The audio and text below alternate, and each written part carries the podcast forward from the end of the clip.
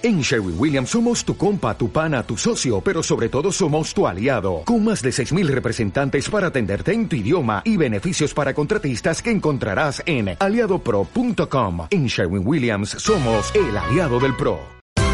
Esto es una producción de Mindalia Televisión y Mindalia Radio, audiovisuales sin ánimo de lucro de mindalia.com, para aportar conocimiento y crear conciencia. Mindalia.com, la primera red social de ayuda altruista a través del pensamiento.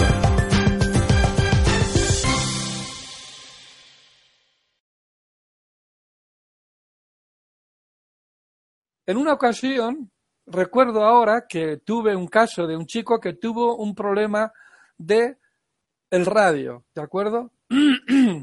Entonces vino desde un pueblecito de la ribera de aquí de Navarra, de Pamplona, de Tudela, porque había un problema en su radio. Tenemos aquí cúbito y radio, ¿de acuerdo? Radio y el cúbito. Entonces, había tenido un problema en el radio y el radio no conseguía soldar. No conseguía soldar. No conseguía soldar. ¿Por qué? Porque había un conflicto que no estaba solucionado e inconscientemente no podía solucionar el problema del hueso del radio por ese problema que estaba viviendo. ¿En dónde? En su radio de acción. No le permitían. Su padre era un empresario que tiene una carpintería metálica y resulta que él no era su idea seguir con el negocio familiar. Quería ampliar su radio de acción. Es curioso que un día tiene un accidente en el taller, se cae, además se cae de unas escaleras muy altas, de tres metros y medio de altura, cuando todo el mundo se extrañaba cómo no se abrió la cabeza, no se partió una pierna o no se sacó un hombro. No, se rompió el radio. ¿Por qué? Porque en su inconsciente estaba viviendo un conflicto que no expresaba, que tenía en el interior. Y este conflicto tenía que ver con el radio de acción, que no le permitían, que no le dejaban, que no ampliaba. Entonces, ¿qué sucede? Que mi mente lo que hace es producir una debilidad del hueso del radio. Y en la primera caída que voy a tener, en el primer golpe que me voy a dar, ese radio se me va a romper. Porque anteriormente ese radio, ese hueso, se ha desmineralizado por ese conflicto emocional, por ese dolor que yo estoy viviendo en mi radio de acción, donde no me dejan ampliarlo y quieren que siga con el negocio familiar cuando yo lo que quiero es trabajar de otra cosa. Si tuviste un golpe en la nariz y en el labio, tienes que preguntarte ¿Qué estaba sucediendo? ¿Qué estabas viviendo en ese momento? La nariz tiene que ver también con el olfato, ¿de acuerdo? El olfato es el primer sentido que nosotros desarrollamos. Cuando un niño tiene muchos mocos, cuando un niño está continuamente con mocos, tenemos que preguntar dónde está la madre, porque es señal de que el niño no huele a la madre. Es así. Entonces, cuando un niño viene a mi consulta y me dice, lleva todo el año con mocos, y yo le pregunto a la madre, ¿y usted dónde está todo el año? Ah, no, yo mira, yo es que trabajo, lo llevo a casa de mi madre a la mañana, luego los fines de semana, como tengo que atender un negocio particular a mi marido, lo llevo al pueblo, y curiosamente la madre toma conciencia de esto, que efectivamente el niño tiene que oler a su madre. Si no huele a su madre, va a tener mocos. Y no es porque esté enfriado, no, ni muchísimo menos. Es porque no huele a su madre. Un niño que está permanentemente con mocos. Perdón. Es quiero oler a mamá. Les voy a contar un caso y terminaré contestando a la chica de Argentina. En una ocasión estaba Yolanda, mi secretaria, atendiendo a una señora que había venido de la calle y le decía, es que ya es el tercer jarabe que le llevo y no hay posibilidad de otro más fuerte para quitarle esos mocos. Es que ya no sé lo que darle y tal. Y en esto que yo me volví y le dije, eh, Yolanda, es el tercer jarabe que lleva y dice que no ha hecho efecto. dice, sí. Entonces le digo a la señora, señora, dígame, ¿dónde está usted para que su hijo, la forma que tiene, primero cuántos años tiene? Porque claro, un niño de 14 años no, no responde así. Estamos hablando de un niño menor de 7 años, 8 años para abajo. De 0 a 8, 7, 8 años, hay una relación muy fusional con la madre. Por lo cual, si el niño no huele a la madre, va a hacer mocos. Pero no es porque esté enfriado, sino porque quiere oler a la madre, quiere sentir a la madre. Y entonces, cuando le hago estas explicaciones a la madre, ella se da un pequeño golpe o se echa las manos a la cabeza y dice, ahora entiendo, ¿cómo es posible que estaba tan bien antes de ayer? Le he llevado a casa a mi madre que vive a cinco kilómetros de aquí, de Pamplona. Tiene pollos, conejos. Mi padre tiene una pequeña burra. Está feliz. Y me ha llamado mi madre que ya ha empezado a tener mocos. Ahora entiendo. Entonces, puede tener que ver con esto pero puede tener que ver también la nariz, lo que represente para ti, a esta chica argentina que me ha llamado, el labio superior. El labio superior sirve para besar, sirve para hablar. Es lo primero que nos fijamos. ¿eh? Cuando miramos a alguien, le miramos a la boca, a los ojos, ¿eh? cuando nos habla. ¿Qué significado tiene para ti? ¿Qué estabas viviendo antes de ese accidente, de ese golpe? Y por supuesto esa recuperación tan rápida que tuviste debido a que algo en ti tomaste conciencia. Y al tomar conciencia, las cicatrices se reparan mucho más rápido. Los problemas del corazón desaparecen en cuatro días. En la úlcera de estómago cicatriza en una semana. Y así sucesivamente. Bien, esto es lo que nos tenemos que preguntar siempre que nos pongamos enfermos. ¿Qué es lo que estaba ocurriendo en mi vida en ese mismo instante donde siento por primera vez el síntoma? ¿Qué pasaba los días anteriores? ¿Qué ocurría? Bien, no sé si era esta semana o la semana pasada. Yo tengo una familia aquí en Pamplona que viene toda la familia a la consulta los abuelos, los padres, los hijos. Y en este caso vino la hija. Y vino primero la madre a la mañana, la estoy tratando hace tiempo, y me dice, quiero que veas a mi hija, quiero que, que a mi hija Julia la veas. Y entonces le digo, bueno, pues mira, además estoy muy preocupada porque se ha quedado sin olfato, eh, no tiene gusto, tiene una congestión muy fuerte, le ha dicho el médico que es una sinusitis, etcétera, etcétera. Pero eso es secundario le digo, bueno, pues mira, hoy a las siete, dile que venga porque tengo un hueco. Efectivamente, tenía de siete a siete y media, tenía libre, y le digo, Julia, la veo, la ausculto, le miro la garganta, los oídos, pecho, tal, le hago un chequeo iridológico, porque yo me doctoré en Canadá en iridología. Aquí hay un cuadro que quiero que veáis. ¿eh? Creo que se puede ver. ¿eh? Susana, ¿se ve? Se ve, se ve. Bien, bueno, pues entonces yo tengo como método de apoyo de diagnóstico, tengo el iris y entonces le miro, ojo izquierdo me habla del pasado y de lo emocionalmente vivido y no superado, el derecho es el presente, y le digo, ¿cuándo tuviste el primer síntoma? Y me dice, pues fue durante los Sanfermines. Sanfermines es aquí a partir del 7 de julio, mejor dicho, 6 de julio es el chupinazo, el cohete. Y le digo, qué bronca no expresada, qué rabia, qué cólera, qué ira sentiste el día 5 o el día 6 que no fue expresada, que no hablaste y como tu inconsciente tiene y reconoce una faringe y una laringe con unas cuerdas vocales que están para expresar sentimientos, total, como no expresas los sentimientos, para no expresarlos te dejo sin voz.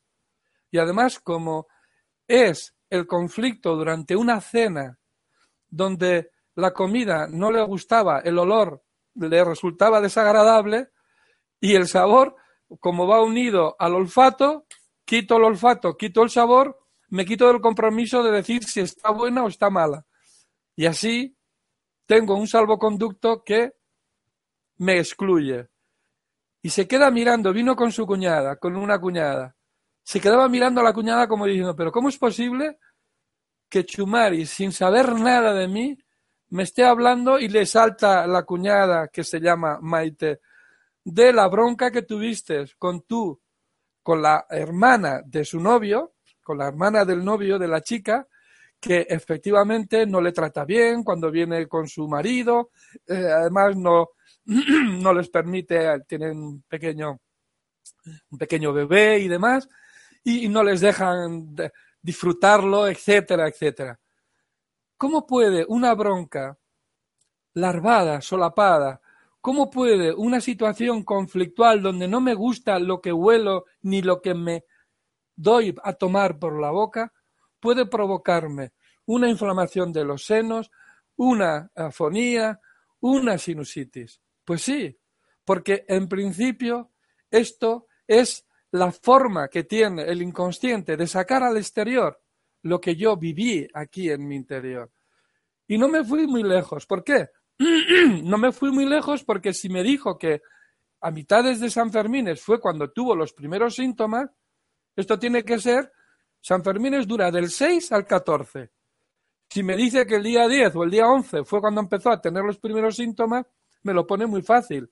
Le digo, ¿qué pasó el día 9 o el 8 o el 7 o el 6? Y al principio no se ponían de acuerdo la cuñada y ella. La cuñada de ella era la cuñada, la novia de su hermano, porque la chica había tenido un conflicto a su vez con su cuñada, con la hermana del novio de la propia chica, para que me entendáis.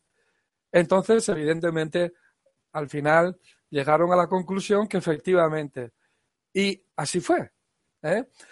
Siempre tenemos que pensar qué es lo que ha ocurrido en nuestra vida, qué es lo que ha pasado en nuestra vida antes una semana, un mes, dependiendo de la enfermedad, podemos ir a un día, una semana, un mes, seis meses.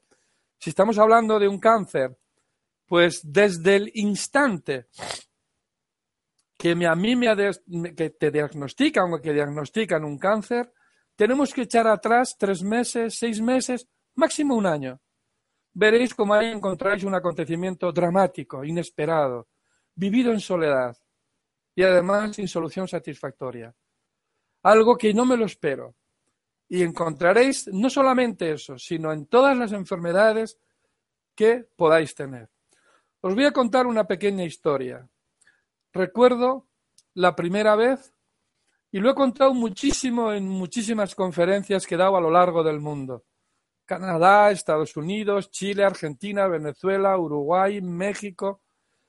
Y es cómo un profesor mío que forma parte de la Escuela Francesa de Biodescodificación descubre una alergia en un amigo suyo a las fresas.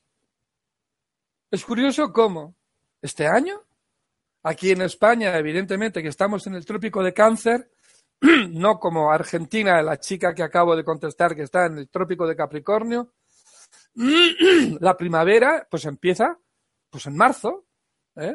y termina en junio. Pues, pues, pues, allí es al contrario. Ya sabéis que en el hemisferio sur las estaciones van al contrario. Mientras nosotros estamos en verano, ahora allí hace frío. ¿eh?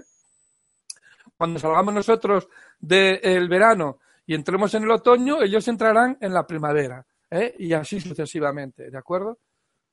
¿Cuántos este año, por ejemplo, de los que me estáis viendo, habéis empezado a tener alergia al polen. Pero si yo toda la vida he vivido en el campo, pero si yo toda la vida he tenido hortensias, pero si yo toda la vida he tenido calas, pero si yo toda la vida he ido por el campo y había espigas de trigo, de cebada, de centeno, de mijo, de maíz, y ahora me dicen que soy alérgico al maíz. ¿Pero qué ha pasado? ¿Qué es lo que ha pasado?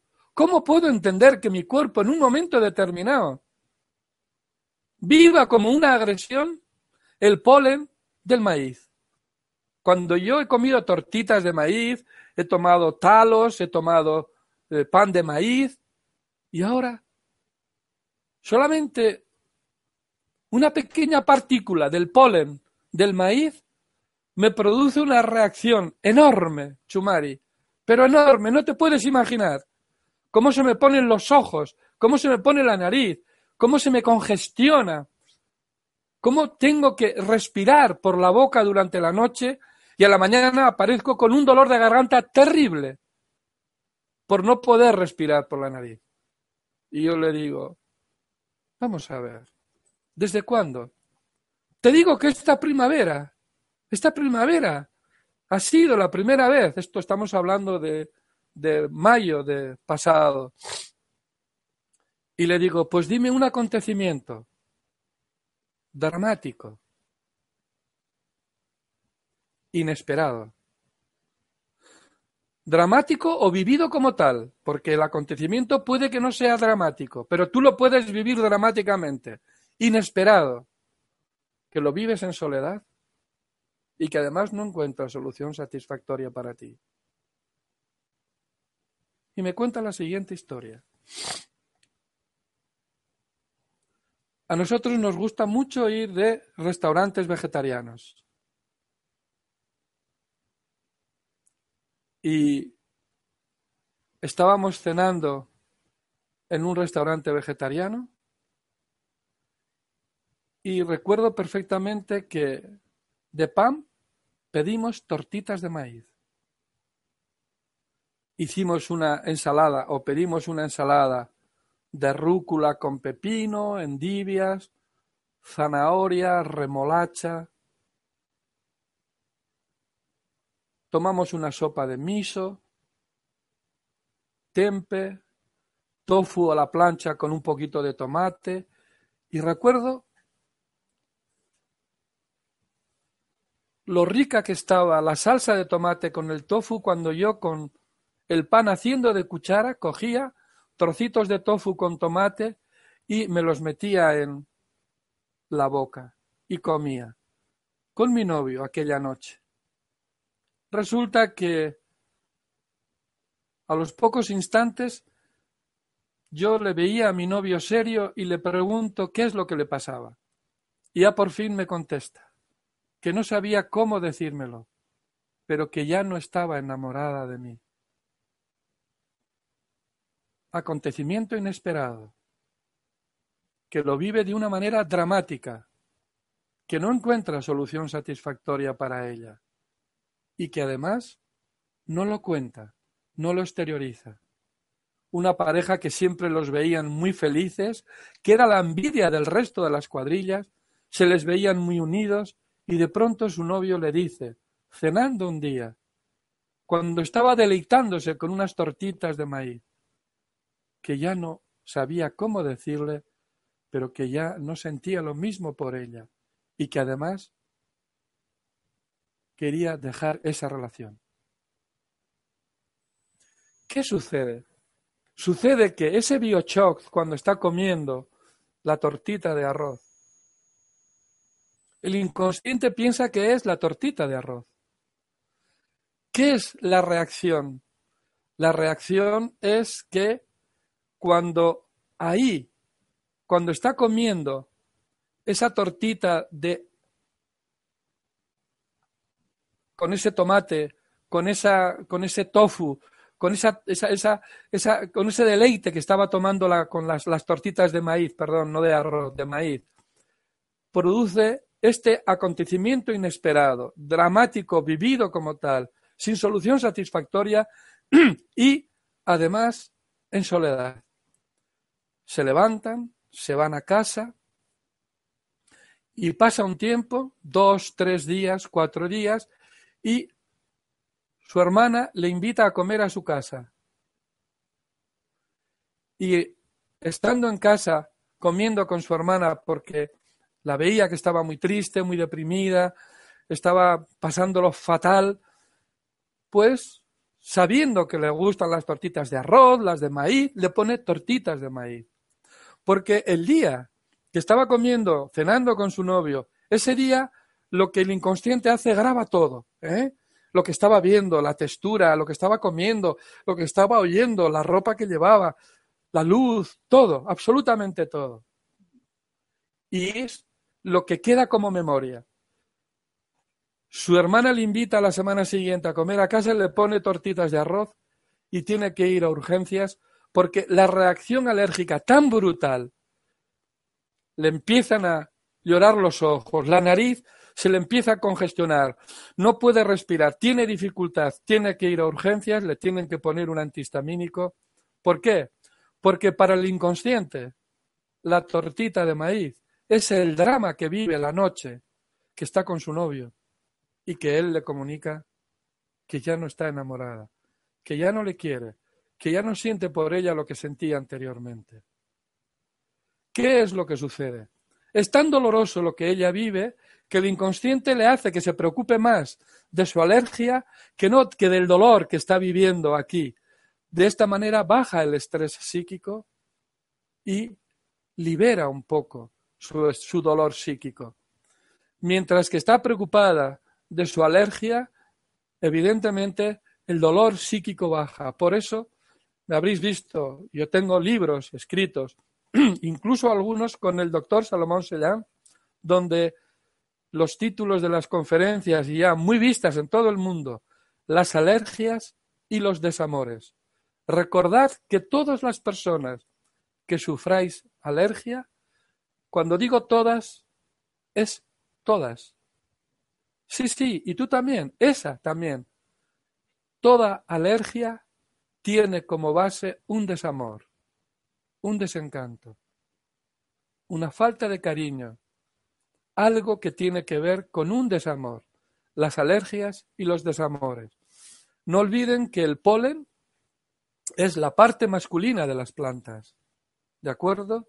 Por lo que siempre que vean y tengan alergias al polen, a las gramíneas, verán que por medio hay desamores, hay pequeñas peleas o peleas grandes como estas que acabo de contarles. Repito que siempre yo llevo en este mundo de la medicina alternativa, trabajando la psicosomática 30 años, y les aseguro que no conozco un caso donde no haya habido un desamor cuando he tratado una alergia. Ahora las alergias normalmente las suelo trabajar por teléfono cuando son monorraíles, quiere decir cuando es una alergia a una cosa solo, cuando tiene varios productos, cuando son varios elementos, hay que trabajarlo personalmente. Y les aseguro que es maravilloso ver los resultados como en una sesión, alergias de 24 años, 14 años, 15 años, 16 años, tres años arrastrándose, pobres, no saber qué hacer, como en tan solo una sesión, tomando conciencia de lo que pasó en mi vida alrededor de ese alergógeno, encuentro la solución a mi alergia. El mecanismo es para todo lo mismo. Si tengo alergia a la manzana, busca un acontecimiento dramático alrededor de una manzana la vez anterior no la vez que te da la alergia. La vez que te da la alergia la manzana es para prevenirte, porque la manzana te está diciendo peligro, porque viviste un acontecimiento dramático, inesperado, sin solución satisfactoria y en soledad. Y la manzana, en esta segunda ocasión, es la forma de evitar de pasar aquel drama. Os voy a contar la primera vez que yo solucioné una alergia al pelo de caballo. Espectacular. Ahora, hoy día, en estos momentos, qué pena que la cámara no pueda percibir cómo se me pone la piel de gallina, cómo mis pelos se ponen como escarpias. ¿eh? Solamente al contarlo, la emoción que me, que me embarga en estos momentos. Yo estaba en el corte inglés y estaba comprando algo a mi chica el día 14 de febrero, un 14 de febrero, hace ya unos cuantos años. Y estaba comprando un regalo para, para mi chica el día 14 de febrero y un amigo de la infancia con su mujer con una gabardina, evidentemente el 14 de febrero hace mucho frío, evidentemente lo podéis comprender aquí en España. En Argentina no, en Argentina están asándose de calor, estarían en la playa, allí en, en Mar del Plata o no sé dónde, por allí. Entonces, yo estaba comprando, intentando, y además recuerdo incluso, estaba intentando comprarle un pijama. ¿eh?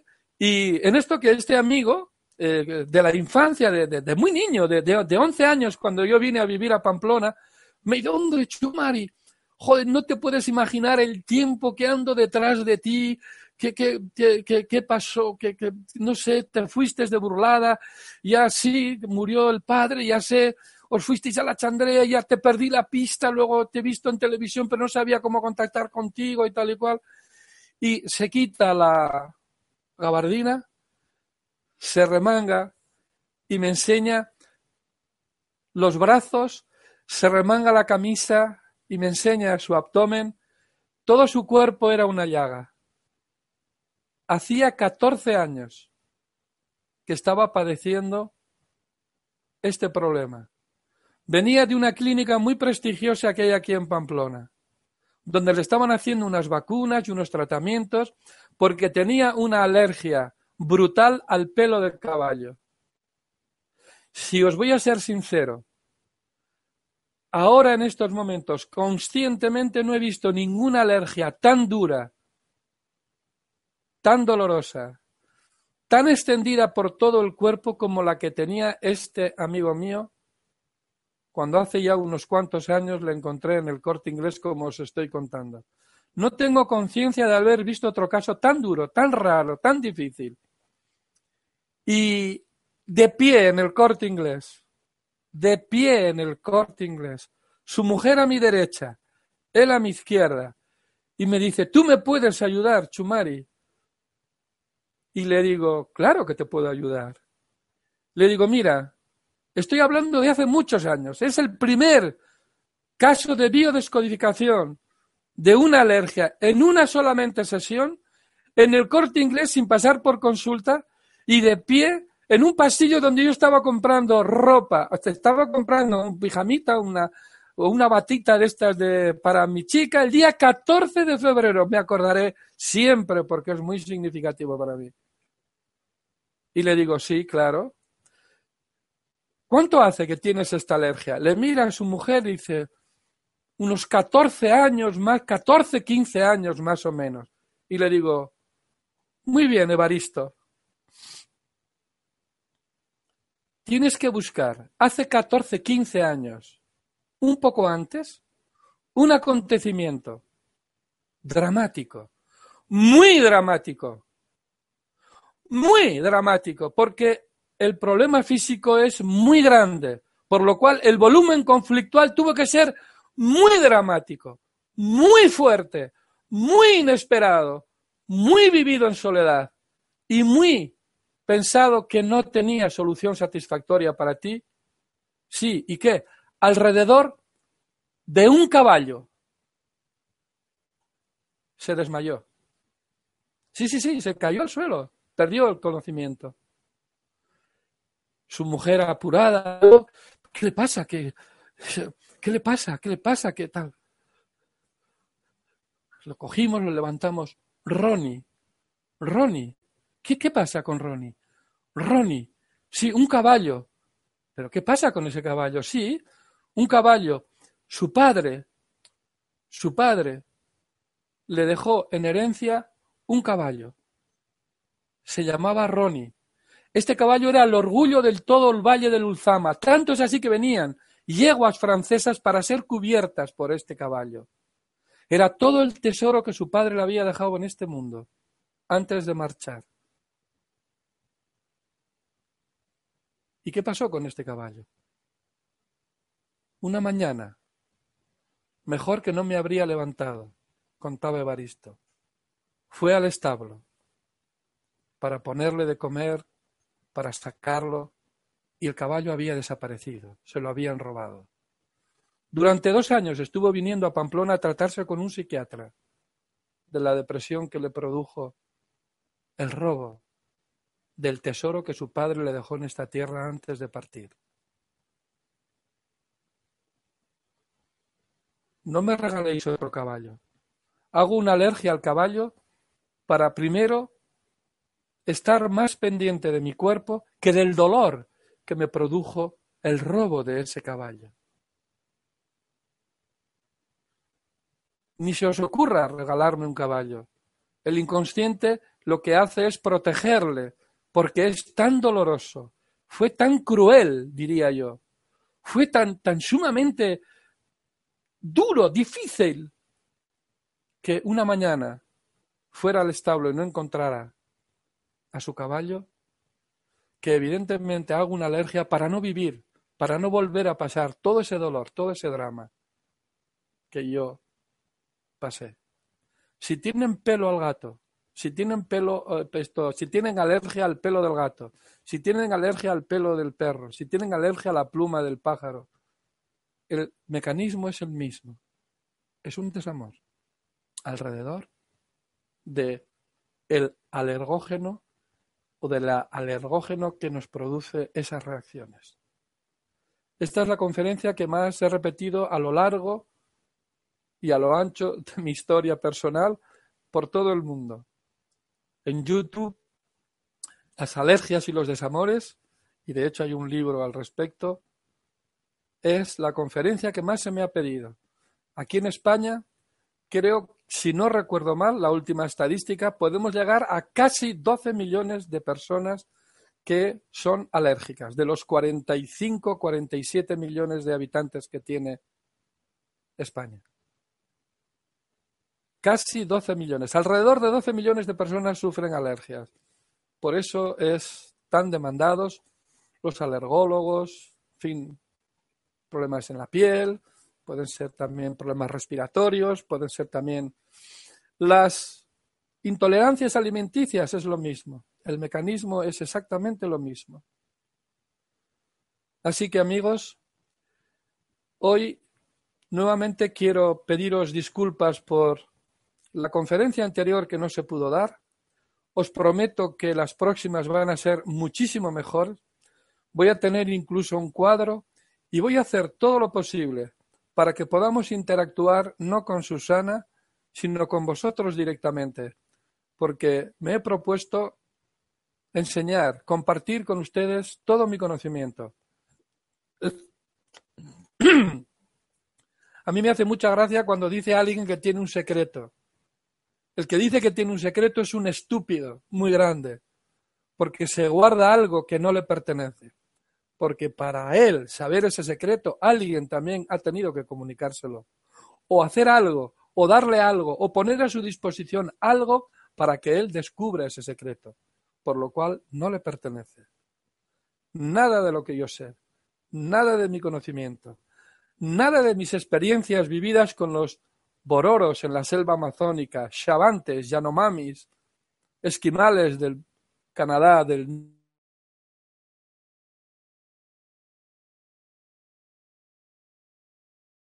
norte.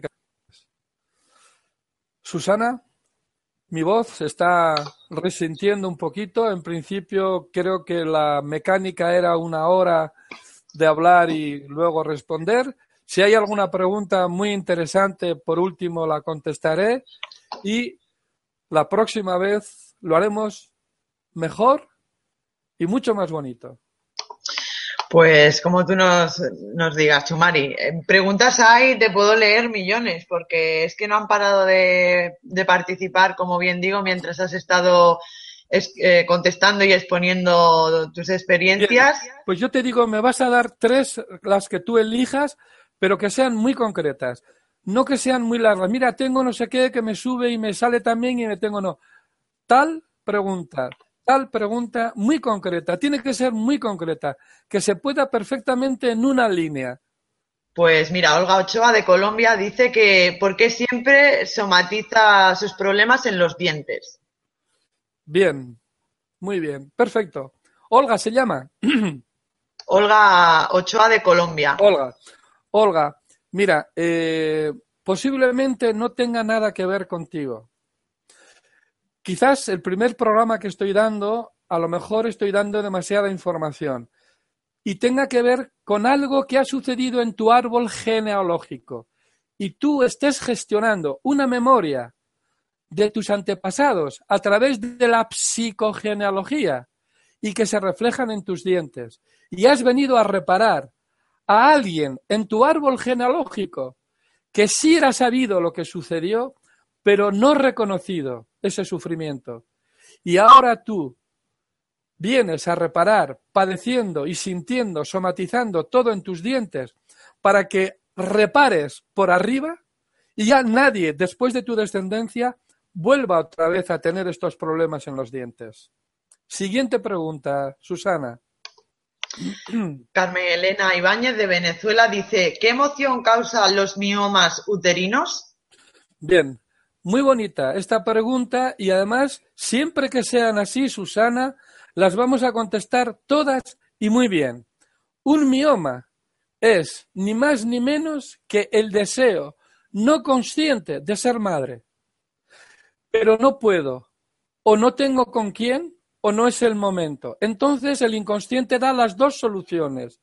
Por un lado, quedo embarazada, que es el mioma, que es simbólicamente un hijo en mi interior, y por otro lado, no sale o no va a buen término porque no es el momento, no tengo con quién, o en este momento ya no quiero más, porque bien, me he quedado sin trabajo, mi marido está en el paro, o la situación que actualmente estoy teniendo con mi pareja no es la más adecuada.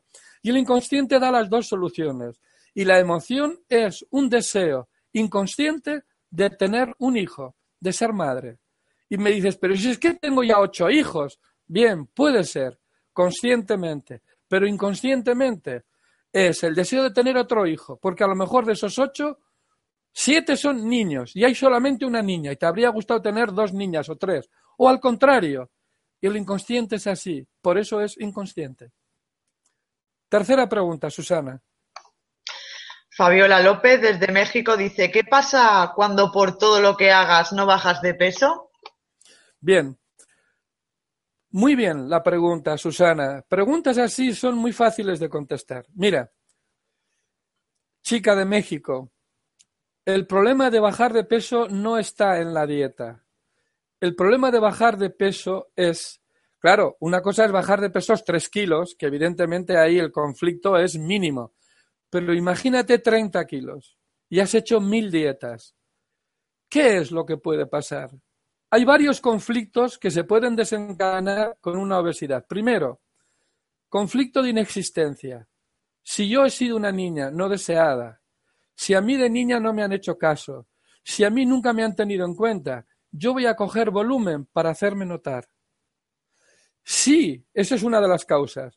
Si yo, en un momento determinado de mi vida, me he sentido en inseguridad y me he sentido abandonada, yo voy a retener, voy a acumular para que cuando necesite no me falte y tener y poder disponer de él.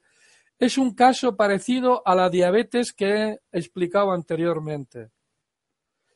¿Qué es lo que hacen los osos cuando van a invernar? cogen tres veces su peso. Puede pesar un, oso 500, 600 kilos y cuando sale de la madriguera de su hibernación, 200, 250 kilos. ¿Por qué? Porque tiene que retener para poder disponer cuando vaya a entrar en la invernación. Esto lo tenemos que vivir a nivel simbólico. Y simbólicamente, si yo vivo una situación en la cual no voy a tener, me va a faltar, voy a poner kilos. Tengo un caso muy bonito que voy a explicar de esta misma semana. Una chica que viene a mi consulta con una camiseta y un vestido rosa maravillosa. Se está tratando conmigo haciéndole terapia regresiva porque le sobran 60 kilos. Y entonces me sorprende la última sesión que he tenido con ella y me dice que ya estoy harta de coger volumen para hacerme notar. Ahora voy a hacerme notar no por mi volumen, sino por mis vestidos. Y vino con un vestido de color rosa, alternando distintas tonalidades, fusia con chicle, con rosa, muy bonito. Yo le dije, ahí estás tú, olé, porque por fin ha tomado conciencia de que efectivamente no necesita coger volumen para poderse hacer notar. Tanto es así que siempre iba de negro. Imaginar. ¿Para qué? Para disimular el volumen. Ahora no, ahora va de rosa. Y otra cosa, que me llena de orgullo, que me decía, Chumari, tienes que enseñarme, tienes que explicarme. ¿Por qué?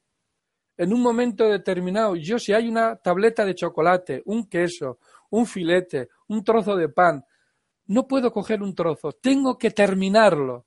Y aquí trabajamos el transgeneracional y vimos cómo había una línea con un abuelo que era su doble, el cual tenía que comerse toda la comida en el monte donde iba a trabajar porque si no se perdía, porque tenían que seguir trabajando.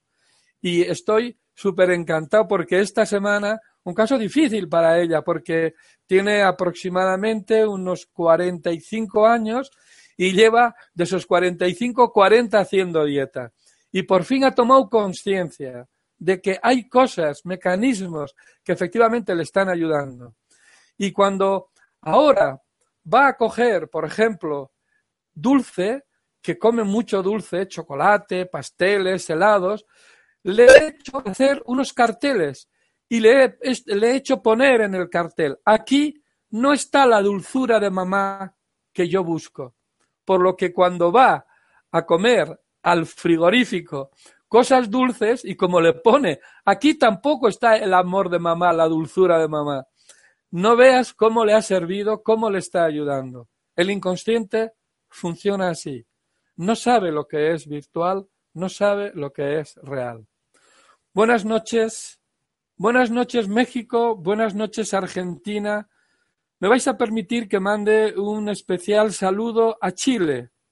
Si alguien está escuchándome en Chile, quisiera que le hicieran llegar a un hermano mío, al doctor Pedro Sastriques Silva, y a la doctora, a la doctora, doctora Sonia López, que están en Santiago de Chile, un abrazo muy, muy fuerte desde aquí, desde su hermano Chumari Alfaro, y yo les enclavo a que sigan consultando Mindalia. No sé cuándo doy la próxima conferencia. Susana, tú me imagino que estás más al corriente de todo esto. Pues, eh, como bien sabréis, Eva, cofundadora de Mindalia, es quien organiza las conferencias junto a Alfredo Alcázar. Yo os acompaño como oyente más casi pero seguramente ella te podrá concretar cuándo será la próxima conferencia, porque eso sí tenemos que recordar que ahora para, eh, para agosto, perdón, vamos a hacer una pequeña parada para que la gente también pueda disfrutar de sus vacaciones, aquellos que estén en, esta parte. Me parece estupendo, Susana. Me parece estupendo. ¿Hay alguna última pregunta concreta, así como las que me has hecho tres últimas? Pues eh, nos preguntaban, por ejemplo, desde México, Betty, que, qué emoción puede provocar el lupus. Lupus, eh, pero claro, el lupus en qué parte del cuerpo, ¿no te ha dicho? Pues vamos a ver eh, si lo concreta. Es porque un lupus eritematoso sistémico, es en la piel, es en el estómago, es... es, es El lupus en general es un, una situación emocional donde yo me he sentido agredido y no he podido defenderme. Pongo un ejemplo muy concreto. Yo estoy trabajando para una empresa y estoy de secretaria de dirección. Y el director de esta entidad me agrede, me agrede psicológicamente, no físicamente, no me toca ni me, ni, me mancilla ni, ni abusa de mí, pero me agrede psicológicamente, me humilla y además me defenestra como persona, como mujer. no me puedo defender. ¿Por qué? Porque pierdo perdona, el trabajo. Perdona, Chumari, dice eh, que es eh, lupus eritematoso. Eritematoso. Eso. Eritematoso sistémico, sí. Pues es esto, donde me siento agredida, me siento humillada, hundida, entonces no me puedo defender. Mi marido está en el paro, mi hija está en la universidad y depende solamente de mi sueldo. Entonces tengo que tragarlo, tengo que comerlo.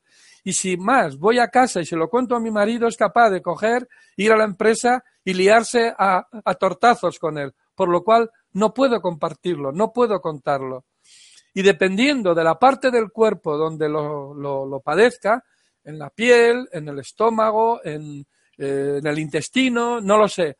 tendríamos que analizar la parte correspondiente del estómago y además no he conseguido digerir que esto suceda, ya que este jefe que lo conozco desde que éramos niños porque sabe de mí, porque vivía en mi barrio y me conocía como buena chica, luego como buena esposa, luego como buena secretaria de dirección, me cogió y no consigo digerir, no consigo tragar, no consigo mm, entender cómo este hombre me puede tratar así.